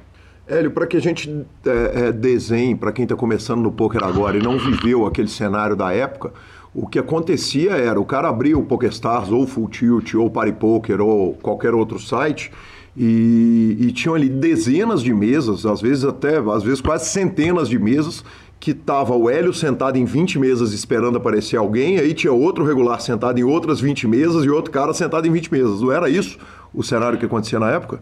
Na verdade, isso aí é o cash game, né? O sit and go é um pouco diferente, né? E é por isso que o cash game meio que morreu. Porém, que o, o sit and go ele só permite um lobby ali, ou, ou em alguns, uh, algumas modalidades, dois lobbies ao mesmo tempo, né? Então o que acontece? Ah, um Cintin Go heads up de 100 dólares. Uh, só tem um ali disponível. Quando aquele ali entrar em duas pessoas, vai aparecer um novo. Uh, então o que acontece? Eu entro naquele que está vazio, e aí os outros jogadores regulares me respeitam e não vão entrar contra mim. Então, se algum deles não me respeita, ele vai lá e toma de mim e senta no o próximo que vai abrir depois. Né? Então tem esse tipo de disputa. Então, como tem essa disputa de quem é que fica ali sentado esperando, é, isso permitiu com que o Sitting Go vivesse muito mais tempo que o Cash Game, que, como você falou, era aquela coisa que ficava 20 pessoas ali. O Sitting Go não. O Sitting Go você tinha que batalhar em determinado momento porque só tem um, uma opção ali. Então, a partir de 2009, 2010, ali nesses tempos mais antigos, tinha poucos jogadores regulares e muitos recreativos. Então, a gente podia se dar o luxo de sentar, esperar um recreativo, aí você espera a sua vez ali e todo mundo pega. Mais para frente, quando às vezes se sentava por 3, 5 minutos, às vezes 10 minutos esperando o jogador, era muito importante você estar ali esperando, né? Então, para isso você tinha que ganhar o respeito dos outros jogadores regulares. Entendi. Agora, você chegou a participar dessas guerras, essas batalhas épicas de, de heads up. Tem uma entrevista sua num site chamado Heads Up Sit and Go em inglês, que você pega um jogador XLX, LUIX, XLX, que você conta que você passou duas horas jogando 20 mesas de heads up contra um mesmo jogador. É, que, pelo que eu entendi no contexto da entrevista ali, você estava jogando reg contra reg, correto? É, é, era bem comum isso aí, né? Principalmente, como eu falei, nesse momento que as batalhas foram se tornando mais comuns, né? É, então, eu sempre fui o tipo de jogador que, a não desistir, né? Eu sempre ia no meu limite.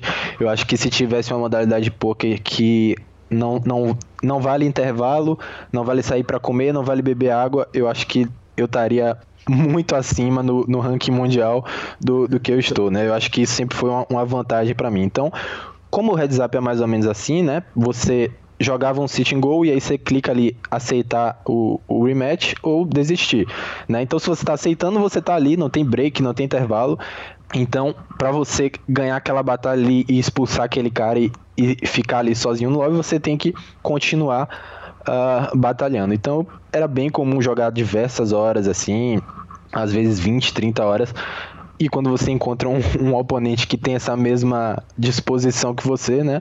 Às vezes dava em coisas desse tipo.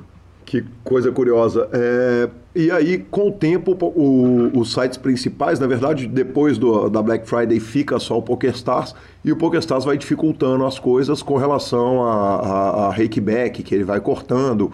Teve mudança também no formato, em como que, que, que os jogadores se pegavam, quer dizer, ele chegou a colocar os jogadores todos num pool, como fez no Cash Game, na, na, na bem depois da Black Friday ou não? É, bom, o PokerStar sempre foi dificultando as coisas aos poucos, né? É, ao contrário de outros tipos de sitting goals, o heads up nunca teve. É, é, os jogadores nunca foram dependentes do rakeback para lucrar, como por exemplo no City Goal Six Max e tal. Porque o rake era, não era tão grande, né? É, anteriormente e dava para bater o jogo ali. Tanto é como eu falei, se você for olhar os resultados dos jogadores de heads up sitting goal, a maioria vai ser bem constante, bem vencedor, bem, uh, bem sólido. Então, claro, isso é só até certo ponto. Se você começar a aumentar o rake, você vai começar a estar tá comendo esse lucro aí e vai ter uma hora que não vai dar para jogar mais, né? E o PokerStars foi em diversos momentos é, comendo, aumentando esse rake, né? E aí, lógico, vai diminuindo a lucratividade e o rakeback era uma lucratividade extra. Teve um momento que eles cortaram também, não pode ser bom isso. Então chegou um momento ali que eles foram subindo o rake que ficava bem difícil de um, um jogador regular ganhar de outro jogador regular decente. Né? É, então foi nesse momento mais ou menos que os cartéis se formaram, né? justamente para você falar, não, nós somos os melhores jogadores desse limite aqui. Se outros jogadores quiserem entrar, a gente vai bater neles e os dois vão perder, mas a gente vai simplesmente impedir que ele jogue nesse limite e a gente joga contra os recreativos, né? Foi meio que consequência do que o PokerStars fez com os aumentos de reiki. E isso tem a ver com a sua migração para os torneios? Quer dizer, chega numa hora que te enche o saco você ficar ali batalhando ego contra regular e, e, e fala, porra, quer saber, vou jogar torneio, vou para os MTT. É um, foi um conjunto de variáveis, né? É, eu não, não me incomodava com, com as batalhas e tal, mas o problema é você jogar diversos jogos aí contra regular, mas aquele recreativo lá que você tá esperando não chega, né? Uhum. Você jogar diversas horas ali para encontrar bem, um número bem pequeno de, de jogadores. Uh, então, foi em 2015, 2016 que eu ainda jogava um pouquinho, acho que 2016 foi quando eu parei de vez. Porém, já a partir de 2014 eu já tinha o time de, de torneios, né? Então era uma coisa paralela que estava cada vez melhor cada vez mais os meus times iam bem, né? A partir de 2015 com o Sidens no Copo de Neve, é, aí foi onde a gente teve muito, muito sucesso com isso, né? Então, em 2015 é, a gente começou um time que estava muito, muito bem, em 2016 foi melhor ainda, e os heads ups estavam cada vez piores, cada vez menos jogadores, cada vez o rake aumentava, cada vez mais era batalhas apenas contra jogadores melhores e contra bots, né? A gente teve, teve evolução de bots, teve evolução de diversos softwares. Tinha uns caras que eles pisavam assim no calo do PokerStars no sentido de qual software eu posso fazer. Tem um cara que esqueci o nome agora, mas que era famoso que ele criava aquela coisa ali no limite do que não era permitido, mas ainda sendo permitido. Ele ele é, é o Skyer, se não me engano. É, e ele via se com o PokerStars se isso estava infringindo as regras ou não e tal, mas aí é, era uma coisa que, pô, não tem como bater esse cara e os, os estudantes dele, né? E ao mesmo tempo, pô, nosso time de torneios voando e tal. E aí eu fui jogando cada vez mais torneios até que eu apenas joguei os torneios mesmo. Hélio, vamos falar um pouquinho de bots, que é um tema meio tabu, quase ninguém fala a respeito disso. É... Outro dia, há pouco tempo atrás, na, na America's Card Room, o videoblogger, o Doug Polk, se não me engano, pegou denunciou a, a, existência de bots. É uma coisa comum ainda, quer dizer, vocês ajudaram a, a identificar aqueles bots no heads up, porque, quer dizer, não, tem formato mais apropriado para se colocar um bot do que no heads up, que é um jogo que ele é mais, teoricamente, ele é mais mais fácil de ser matematicamente resolvido e estudado, né? Visto que sim, principalmente só para uma pessoa. É, pois é, principalmente é, na modalidade que eu jogava mais nesse momento final da carreira, que era os hiperturbos, né? Então é, é, muito mais, muito menos stacks, então muito mais matemático mesmo, realmente, uhum. né? É, foi o, o, Joe Ingram que, que, Ingram, que fez esse, é, essa série de vídeos. Uhum. Uh, então, é, infelizmente, foi o, felizmente na verdade né é, foi, foi meio na época que eu tava saindo que essa coisa se tornou mais comum né mas ali no final eu já joguei contra alguns caras que ou eram bots ou tinha algum tipo de software poderoso ali ajudando e tal. E é, eu acho que é, é, sempre bom a gente ter uma equipe como a do PokerStars que tenta uh, resolver isso e tal, mas no fundo é, é, bem difícil, eu acho, na maioria dos jogos, um bot, por exemplo, num torneio, fazer um bot bom, acho que está fora da, da possibilidade, né? Acho que apenas em jogos bem matemáticos, mas mesmo nesses jogos matemáticos como no Heads Up e tal, é, eu sempre achei que eu conseguiria é, conseguiria bater os que jogavam contra mim e tal, lógico. Era um oponente bem forte, bem difícil, mas eu não sentia que chegava a ter uma vantagem sobre mim, né? Uhum. E além do mais, é, ele também vai, vai ter uma lucratividade bem menor no jogador recreativo por ele jogar um, um, um GTO, uma estratégia que não explora tanto o, o, adversário, né? Então, eu nunca me preocupei quanto a isso, né? A gente sabe que é possível, a gente faz o melhor de jogar contra eles, né? Porém, eu sei que a partir do momento que eu saí, eu sei que tiveram muitos, muitos jogadores é, que eram regulares ali naquela época comigo, que foram banidos, ou então alguns jogadores que estavam começando ali naquela época, principalmente, né? Que teve muita confusão aí na, nesse mundo heads up ali, mas como eu, sa estava saindo naquele momento, eu não acompanhei tão de perto.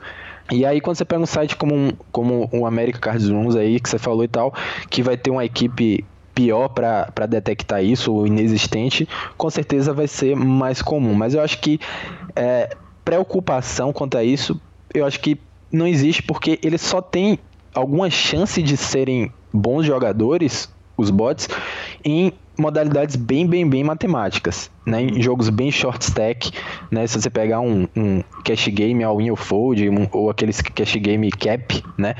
Com certeza eles podem ser muito bons nessa modalidade e tal. Mas você pega um jogo complexo, como torneios, ou qualquer tipo de cash game, né? Com mais fichas, ou qualquer modalidade assim, eu acho que isso não, não tem nenhum tipo de preocupação quanto a isso, não. Hélio, é, eu não sei se você viu, essa semana o jogador Charlie Carell lançou um vídeo que, por sinal, é sensacional esse vídeo. Se você não viu, ir para o nosso ouvinte, eu super indico ir lá assistir. Foi um vídeo chamado Fuck GTO, que ele exatamente ele tá batendo no GTO e falando, cara, ele até equilibra as coisas, ele, ele começa falando o vídeo. Fuck GTO, para com essa merda e tal, não sei o que, e depois ele, ele alivia a mão e ele vai falar o seguinte, cara, o, o, o, o GTO, ele é uma estratégia apropriada quando tá jogando um profissional contra um profissional, mas ele é uma, uma ele pode, corre o risco de matar a criatividade do jogador no jogo. Você viveu o, o, a, o heads up antes do período de, de GTO, né? Quer dizer, o, o GTO chegou no jogo, você já tinha praticamente saído do, do, do, heads up na hora que os solvers explodiram e tal, porque, porque essa é uma explosão toda muito recente. Em que momento que você, você pega um jogador do sambinha, do, do samba, que você pega os jogadores é, é, de níveis médios e vai ensinar GTO para eles? Você acha que de fato o GTO maltrata a criatividade do jogador? É, como você falou, eu peguei um, um, momento bem anterior, né? E com certeza era muito mais divertido jogar no momento que as pessoas tinham grandes erros, né? Tipo, a época do street poker mesmo, né? Que uh, os jogadores faziam jogadas bem absurdas e tal. E, na, e, quando eu fui ali saindo, naquele momento final ali, uh, eu jogava com a tabelinha pré-flop, né? E o meu pré-flop era bem robótico, né? O pré-flop era todo definido e ali eu ia para ter algum tipo mais de habilidade e tal, realmente apenas no, no pós-flop, né? Uhum. Então, com certeza, é, é bem mais divertido nesse momento anterior, né? E, claro, e isso, eu acho que isso é mais uma, uma questão, como eu falei, né? A gente tá, eu tava jogando ali um jogo bem matemático, uma coisa de poucos blinds ali. Porém, eu acho que quando você joga um jogo bem mais complexo, como por exemplo um torneio, e você joga contra jogadores diversos que estão jogando estratégias diferentes, não tem muito por que você estar tá se prendendo nisso. Agora, uma coisa uh, importante é que você pode estudar o, o, GTO, você pode ter esse conhecimento e você usar em seu favor. Né? Você uh, modelar aquilo, a sua estratégia, da melhor maneira. Né? jogadores, qualquer tipo de estratégia, se você tem um jogador que fica seguindo a estratégia, seja uma estratégia GTO, seja uma estratégia uh, de um livro, né? Que alguém escreveu um livro ali, um, um Phil com uma, uma tabelinha ali, pré-flop, qualquer coisa. Sempre que você estiver imitando alguém, você não vai ser um bom jogador, você não vai, não vai poder usar sua criatividade, como você falou, e não vai dar muito certo. Né? Uhum. Eu acho que o mais importante no poker a todo momento é você estar tá raciocinando muito bem uh, e você usar a lógica, usar as informações que você tem, usar o, o time, usar o momento para você tomar as melhores decisões, né? Pode ser qualquer estratégia que for, mas se você estiver imitando, você não estiver improvisando ali no momento necessário e tal, você sempre vai estar na desvantagem, acredito. Bacana demais. Hélio, é... aí você sai do Citengol, onde você está naquele rush maluco de adrenalina, todas as mãos você está envolvido, você toma decisão em todas as mãos e migra para jogar torneio. Para quem passou anos jogando 40 telas às vezes de heads up, 20 telas de heads up, e jogar full ring é um negócio desesperador, é a coisa mais chata do mundo ou foi tranquila a adaptação? É, é, é, simplesmente uma modalidade diferente, como você falou, né? Se, se você coloca mais mesas e tal, acaba não sendo tão chato. Mas eu, acho, eu nunca achei que, o, que os torneios eram um, um, jogo mais chato assim, apesar de, de você ter mais jogadores na mesa e tal porém você lida com situações muito variadas. Cada jogador tem um stack, cada torneio está em um momento, esse torneio está no começo, esse torneio aqui está numa reta final. Então é uma coisa muito diversa e além do mais não foi tanto uma adaptação para mim, porque foi uma coisa que eu sempre estava jogando ao mesmo tempo, né? Como eu falei, uh, desde 2010 eu jogava todas as séries Cup, W Cup, focava exclusivamente naquele mês, né? Uh, eu sempre ia para os torneios ao vivo, sempre joguei os BSOPs, sempre joguei os LAPTs, né? E é, sempre estava ali. Então não, não foi, não foi uma, uma transição para mim como outros jogadores, né? Tem, tem, tem jogadores que transicionaram de uma modalidade para outra. Não. Eu sempre joguei as duas e aí eu joguei cada vez menos uma e cada vez mais a outra. Então foi uma coisa bem suave para mim. Bacana demais. Aí você ganha, é, é, a sua maior premiação ela acontece num, num, num, num site menor.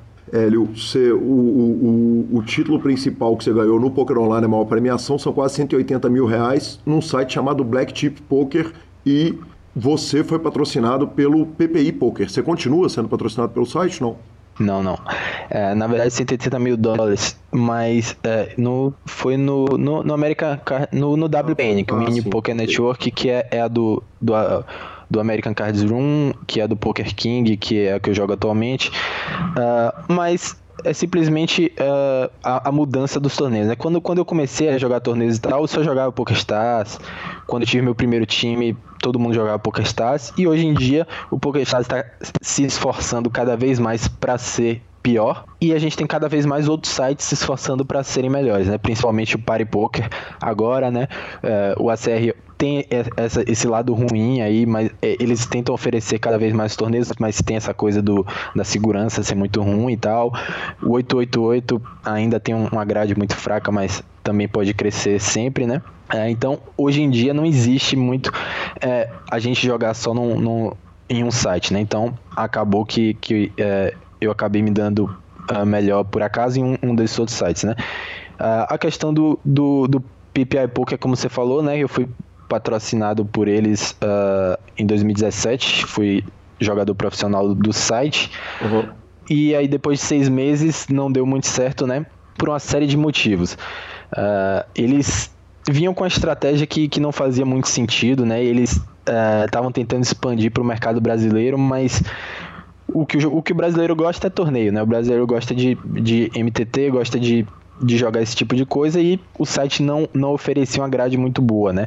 Eu sempre tentava uh, incentivar eles a, a oferecer uma grade mais ampla e tal. E como não tinha isso, acabava não, não atraindo os brasileiros, né? Não tinha nem como eu botar os meus jogadores para jogar no site, porque não tinha que eles jogarem lá mesmo, né?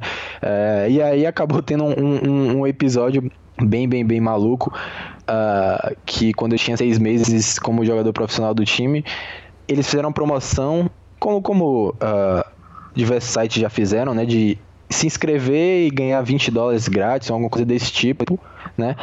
E todo, todo brasileiro que ouve isso sabe muito bem o que significa, né?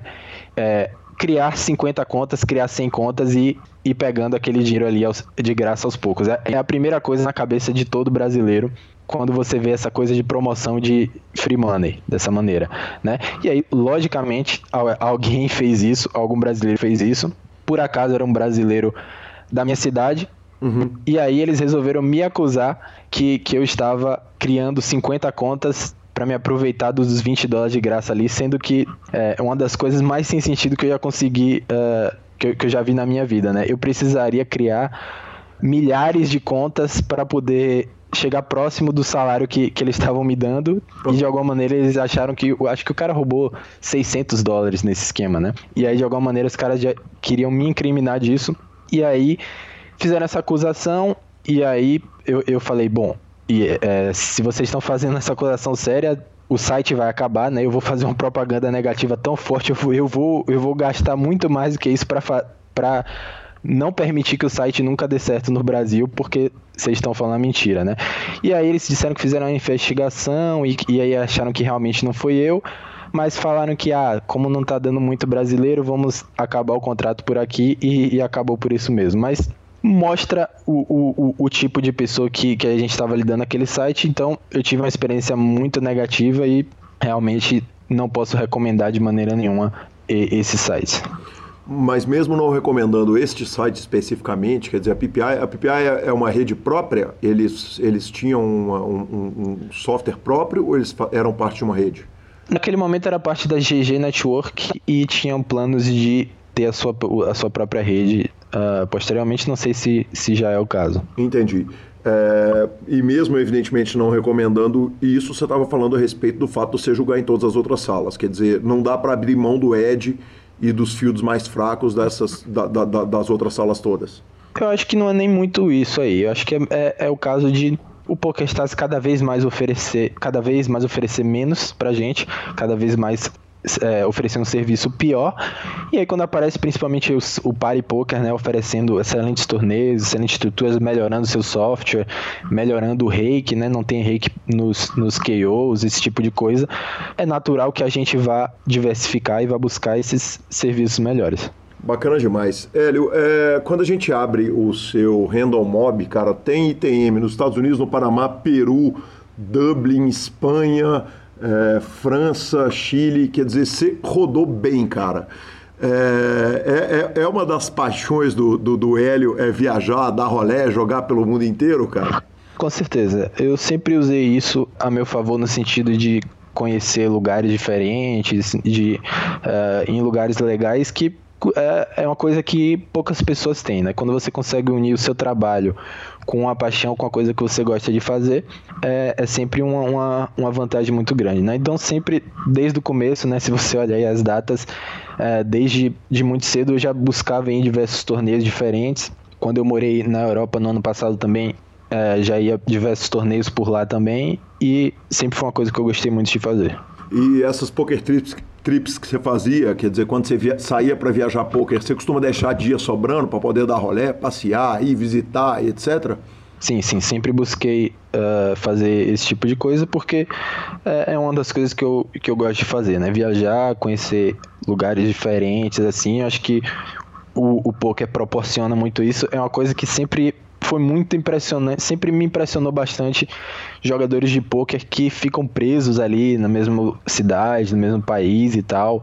É, tem, tem alguns jogadores que jogam há 10 anos aí, que já ganharam milhões e que nunca saíram do Brasil, ou saíram uma vez e tal. E eu não consigo compreender muito bem isso. Uh, acho que se a gente tem uma coisa que permite você jogar de qualquer lugar, entre aspas, né, cada, cada vez menos lugares, porque vai proibindo certos países, mas a gente ainda tem uma liberdade grande quanto a isso, acho que a gente deveria aproveitar ao máximo. Né? É, Hélio, e essas, nessas viagens a esposa acompanha? A, a maioria, é, sempre, sempre que, que, que possível ela ia, quando ela fazia a faculdade dela, que já acabou e tal, hoje em dia que, que, que já se formou vai em praticamente todas, né?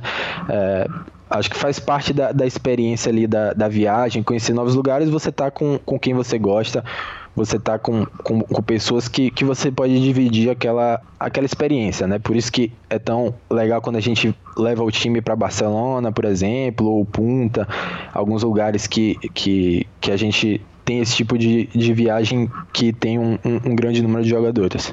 E tem alguma predileção especial por algum lugar? Eu já vi que Barcelona, é, aparentemente, a turma do samba é alucinada com a cidade. Tem outros lugares que você recomenda para os jogadores? É, até o mês passado eu diria Barcelona, mas o ferro foi tão grande nessa última que, que acho que vamos voltar para Punta ali, para as raízes, que, que é mais legal. E, e, algum carinho especial pelo Panamá, porque você fez um feito no Panamá que vale contar para os ouvintes, né? Quer dizer, você chegou lá, fez mesa final no evento número 4, que foi o National Championship de 1.100 dólares, ficou em terceiro lugar. Depois, no evento número 24, que era 1.100 no Limit Holden Turbo, você fica em nono. Depois você fica em quinto no evento 25, que era um single re-entry de 2.200 dólares. Depois, quarto colocado no evento 37, que era um hiper turbo.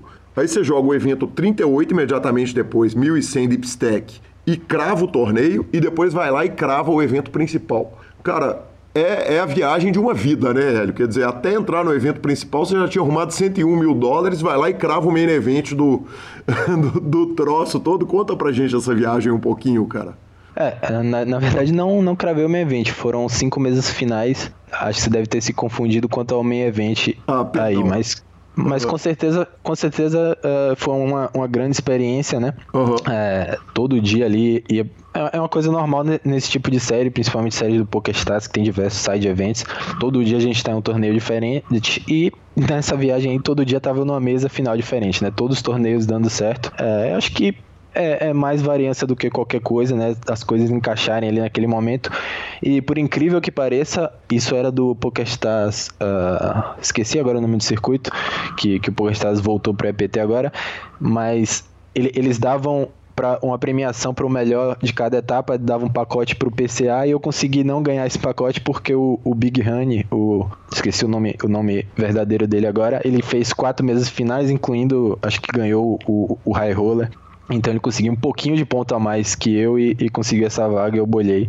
Inclusive, ele me, me, derrubou em uma das mesas finais que se eu ganho aquele all-in dele eu já, já tava garantido também. Mas com certeza foi uma grande viagem ali, uma grande experiência.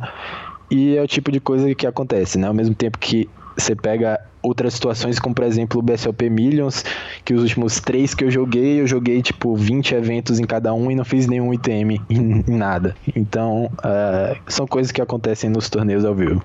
E você conta essa história rindo, Hélio, e, e uma coisa que eu, eu, quando eu fui pesquisar para fazer a entrevista com você, é, evidentemente eu fui atrás da turma do samba, fui atrás do Kowalski, atrás do Pitão, e tem uma característica sua que, que, que, ambos concordam que eles me mandaram um vídeo que você está dando uma entrevista antes de ir para uma mesa final. É, e você fala o seguinte: ah, eu, meu objetivo nessa mesa final é dar bad beat em todo mundo, deixar os parceiros bem queimados e tal.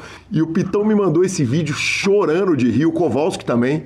Falou o seguinte, cara, esse é o Hélio, é, é esse o tipo, o senso de humor é, peculiar que o Hélio tem. É, conta pra gente um pouquinho a respeito dessa, desse traço seu de personalidade, cara. É, eu, eu, eu vejo principalmente, como você fala em entrevistas aí, né? Muitas vezes jogadores profissionais e tal, uma coisa muito séria, né? Você vê sempre, uh, por exemplo, jogadores contando mãos, assim, de torneios e falando sobre diversos termos bem complicados assim, eu falo, pô, eu nunca vou conseguir dar uma entrevista uh, nesse tom aí que, que esse pessoal dá, né? Porque, em primeiro lugar, uh, eu, eu acho que, que tem, tem o, o, momento de você ser sério e o momento de, de você estar tá, uh, se divertindo. Acho que você tem que ser sério no momento que você está jogando, no momento que você está estudando ali, mas eu acho que no momento que você está ali chegando na mesa final ali, que você está dando entrevista, que você você tem que estar tá se divertindo, né? Até porque a gente faz isso porque gosta, né? Então se você tem essa coisa ali da, da emoção tá muito presa ali e tal, e você tá perto de uma mesa final, e aí você tá uma tensão muito grande uma expectativa,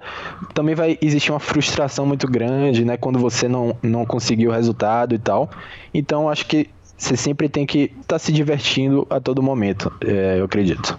Bacana demais, Hélio. É, eu queria te agradecer pela presença no PokerCast. É uma satisfação poder falar com você, um dos grandes nomes do poker brasileiro, um cara das antigas que está no grind desde muito cedo. E, e, te agradecer pela presença, pelo carinho de nos atender aí no meio das grandes séries de todos os sites de poker, separar para me dar entrevista aí nesse 7 de setembro, nesse final de semana do 7 de setembro, perdão. Eu que, eu que agradeço. Uh, adorei as outras entrevistas que você fez com o pessoal do samba, né?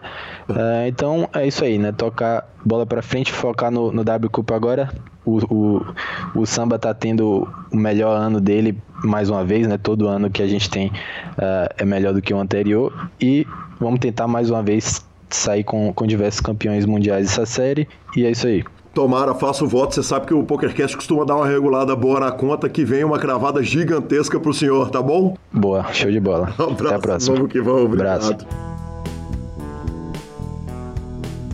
É isso aí, depois dessa entrevista que praticamente termina comigo dando uma Filho, para. Uma, filho, uma viajada mágica, tamo, tá, tá em casa, Lanzinha. Tá doido. Tá em casa. Tá, não pode acertar todas também, não. Tá, tem que dar uma curva na variância. E temos o resultado da sua promoção, Lanzinha. Qual era a promoção? A promoção era o seguinte: para os ouvintes que tirassem uma foto ouvindo, no caso, é, ouvindo e vendo, ouvindo o PokerCast pelo YouTube com a, a hashtag ChupaCalil, eu ouço PokerCast no YouTube, concorria a 10 dólares do Fichasnet, senhor. E quem ganhou o sorteio foi Guilherme Weber. Então manda inbox pra gente aqui, é, passando o nick do site da sua escolha, qualquer das plataformas PS, BPL, PP Poker, onde que você precisar, a gente dá um jeito de pôr os 10 doleta lá pro senhor perfeitamente, eu já aproveito para emendar outra promoção para me vingar. Porque eu passei uma semana inteira tomando chupa calil no grupo do PokerCast, no meu WhatsApp do, do, do, do programa.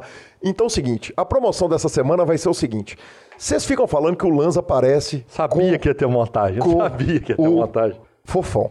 Com o Fofão também, é, né? Com o Fofão também. Outro dia me falaram que o Lanza parece o Boulos. Isso, nós temos também. É, o, foi o senhor Leonardo Calil, inclusive, que falou isso. É eu fiz uma montagem de um do lado do outro. Nós temos também aquele rapaz do, do. Aquele rapaz do Porta dos Fundos também, aquele que é mais gordinho um pouquinho.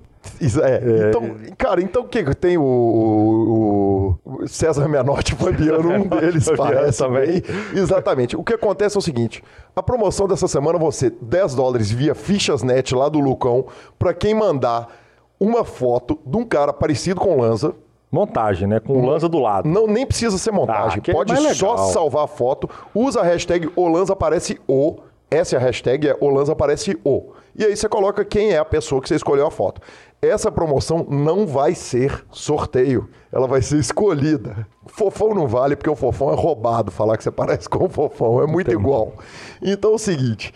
É, eu, quem, quem, escolher o resultado que eu achar mais parecido, ou mais engraçado, ou mais merecedor entre os que não foram citados aqui até agora, vai puxar então 10 dólares pelo Fichasnet, Lanzinha. É, é isso, né? O troco é, o, o troco é justo. E Agora, a cavalo, muito justo. É, só que eu quero ver a sua promoção dar resultado. Mas tá muito fácil. Não tá. Tá muito fácil. Porque a minha deu resultado real.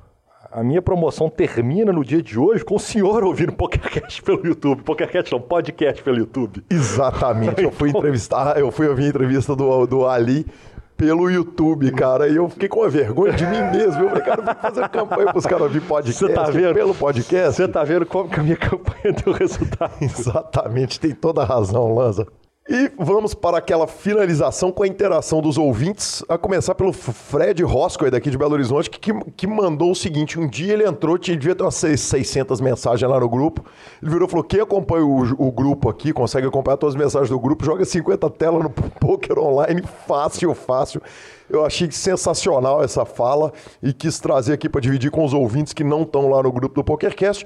E o Jefferson Cussolin cravou a liga pessoal dele depois de citações seguidas. Ele cravou, se não me engano, os três últimos torneios da liga. E nada parece detê-lo. Nada parece detê-lo. Cravou a liga toda. Nós discutimos estrategicamente como é que ele agir. Quando um cara me pede dica estratégica de pôquer, você sabe que ele está muito perdido, né, Lanza? É verdade. Ele precisa encontrar a luz com muita urgência. Precisa. Mas parabéns aí, então, ao Jeff Cussolin, que puxou muito bem puxado a, a sua série de poker lá. Finalizando o nosso programa, a gente lembra que superpoker.com.br é onde você tem tudo sobre poker no Brasil e no mundo. Na aba de clubes você tem a guia de clubes do Brasil. No YouTube e na aba de vídeos você tem todos os vídeos. Revistaflop.com.br é a sua revista de poker, mibilisca.com é a cobertura de torneios mão a mão. Tem também a aba de podcasts lá no, no Super Poker, onde você pode acompanhar todos esses podcasts. E vamos terminando o programa com nossa dica cultural, Lanzinha. Antes de você entrar na sua dica cultural que você tinha dito na semana passada, você nos chamou a atenção lá no grupo da nossa pauta do programa, que foi o lançamento da CBN, né, Lanza? Oh, exatamente. É, vai de acordo com o que você tinha falado lá atrás, que como muda a questão da entrada do Google no, no meio de podcast, que é uma empresa tão, tão gigantesca, é, que já muda a ponto da CBN anunciar essa semana a CBN Professionals, que é uma, vão ser séries e matérias da CBN feitas com conteúdo exclusivo para podcast. Quer dizer, não vai passar na rádio, cara. Então você vai ter que baixar o podcast da CBN, a gente que já baixa, ouve o 4 em campo, né? Eu ouço o 4 em campo todo dia no dia seguinte, porque 8 horas da noite é cruel, né? É, é um horário normal, mas tudo bem. A gente entende que o senhor tem que, né? Capinar lote mais cedo e tal. Mas. Não entendi, mas tudo bem. É porque o senhor acorda em obra às 5 horas Ah, é, da manhã, eu então o senhor cedo, eu dorme acordo muito cedo. cedo, é então, verdade. é, mas então, olha, olha que bacana, um- um- uma rede do tamanho da CBN produzindo conteúdo exclusivo para podcaster, que é o cara que vai baixar o conteúdo no seu aplicativo de podcast e acompanhar. Isso é muito bacana, né? Cara, legal demais. E minha dica cultural, então, para me retratar com, com, com relação ao fato de eu ter assistido no YouTube um podcast hoje, eu vou indicar um podcast. É, é o podcast do Celso Loduca, o Quem Somos Nós. Eu já indiquei o, o podcast dele, mas essa semana, na semana passada, teve um episódio que foi absolutamente especial. Ele está com uma série fantástica chamada O Ovo da Serpente, em que ele ouve pessoas de direita, pessoas de esquerda, pessoas de centro, é, a respeito de, de- do, do- do avanço de governos ditatoriais, é, de governos mais absolutistas. E, e- então ele ouve todos os lados, o que, o que é um negócio que eu gosto, mas teve um programa especial dessa série, O Ovo da Serpente, que o entrevistado é um cara chamado Hélio Gurovitz. E esse programa é sobre fake news.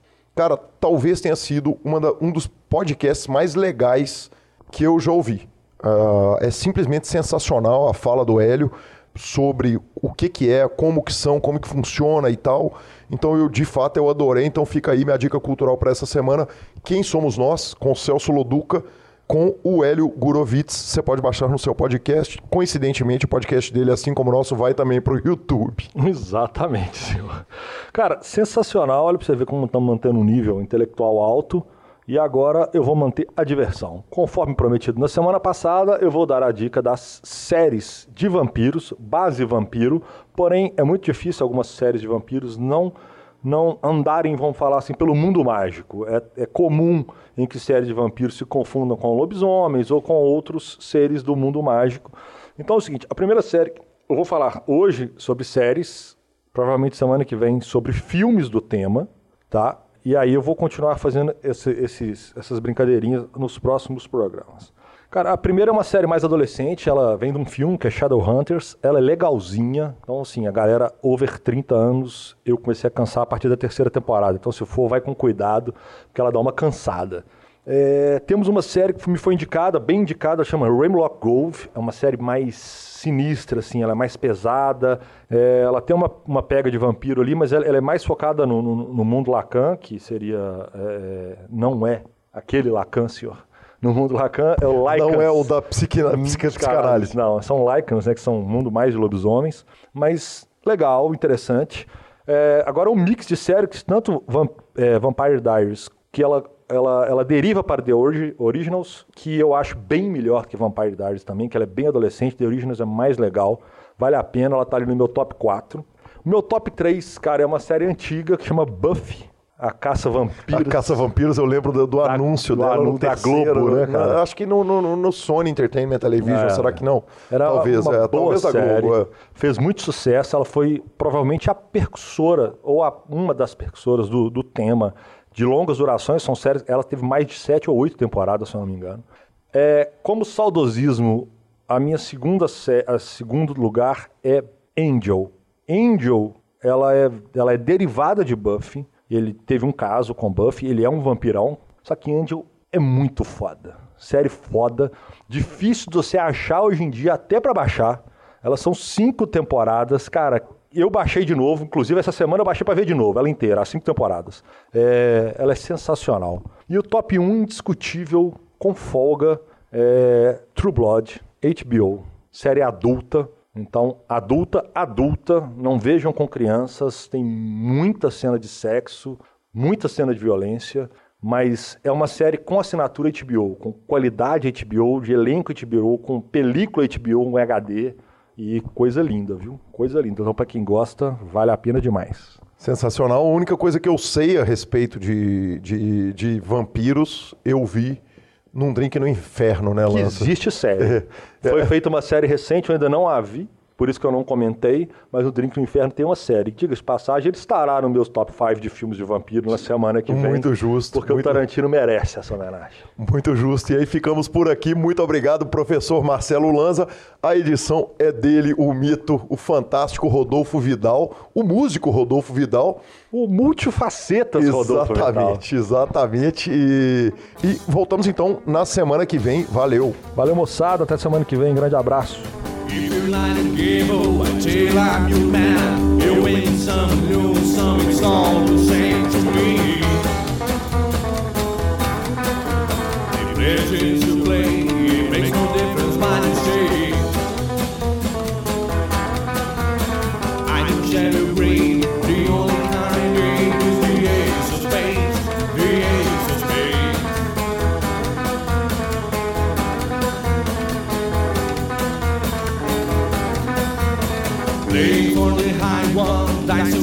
dicing